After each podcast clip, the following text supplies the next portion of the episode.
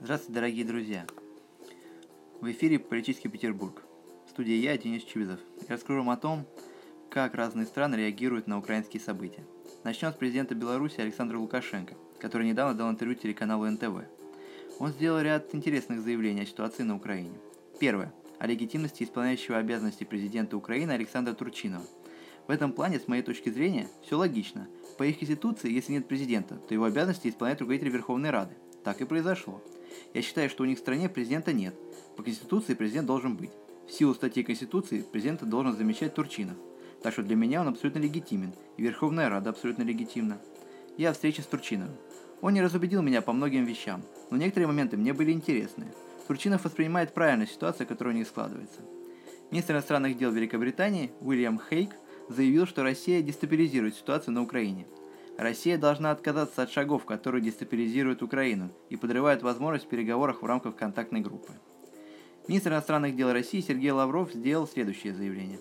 Острый политический кризис на Украине, в целом и в юго-восточных регионах, в частности, возник из-за игнорирования нынешними киевскими властями законных нужд и интересов русского и русскоязычного населения – Руководство в Киеве демонстрирует неспособность взять на себя ответственность за судьбу страны и реально вовлечь все основные политические силы и региона в инклюзивный процесс выработки новой конституции. К слову, во вторник, 15 апреля, Сергей Лавров посетит Китай, где обсудит ситуацию на Украине.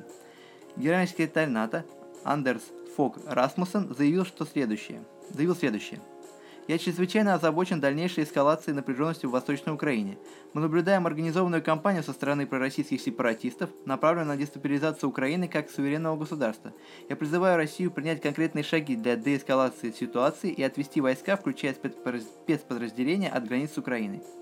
Генеральный секретарь ООН Пан Ги Мун считает, что дальнейшие волнения не послужат ничьим интересам. Он призывает все стороны предпринять усилия чтобы, для того, чтобы успокоить ситуацию, следовать закону и проявлять максимальную сдержанность.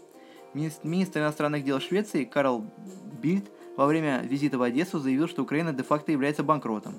Ситуация в действительности плохая. Надеюсь, что с помощью пакета реформ, который финансируется Международным валютным фондом, она улучшится, и меры, принятые украинским правительством, не позволят оказаться в том состоянии, когда будут оформляться все необходимые для этого документы с соответствующими юридическими последствиями. Израильская газета «Харец» сообщает, что США разочарованы нейтральной позицией Израиля по вопросу о присоединении Крыма к России. Вот такие мнения и заявления. Приятных выходных вам!